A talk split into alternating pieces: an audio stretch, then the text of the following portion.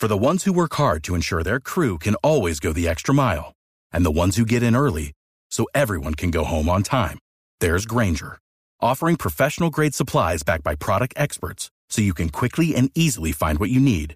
Plus, you can count on access to a committed team ready to go the extra mile for you.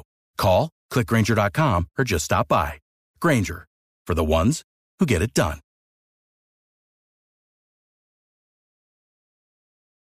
Dos de la tarde, 37 minutos. Mucha atención a esta noticia. Un preso condenado a muerte en los Estados Unidos pidió que su ejecución sea grabada en video. Miguel Garzón.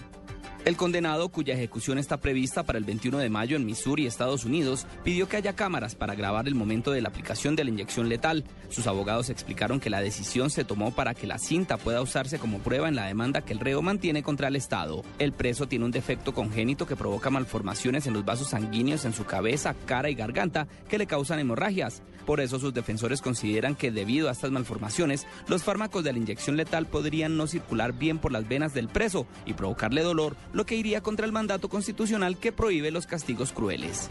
Miguel Garzón, Blue Radio.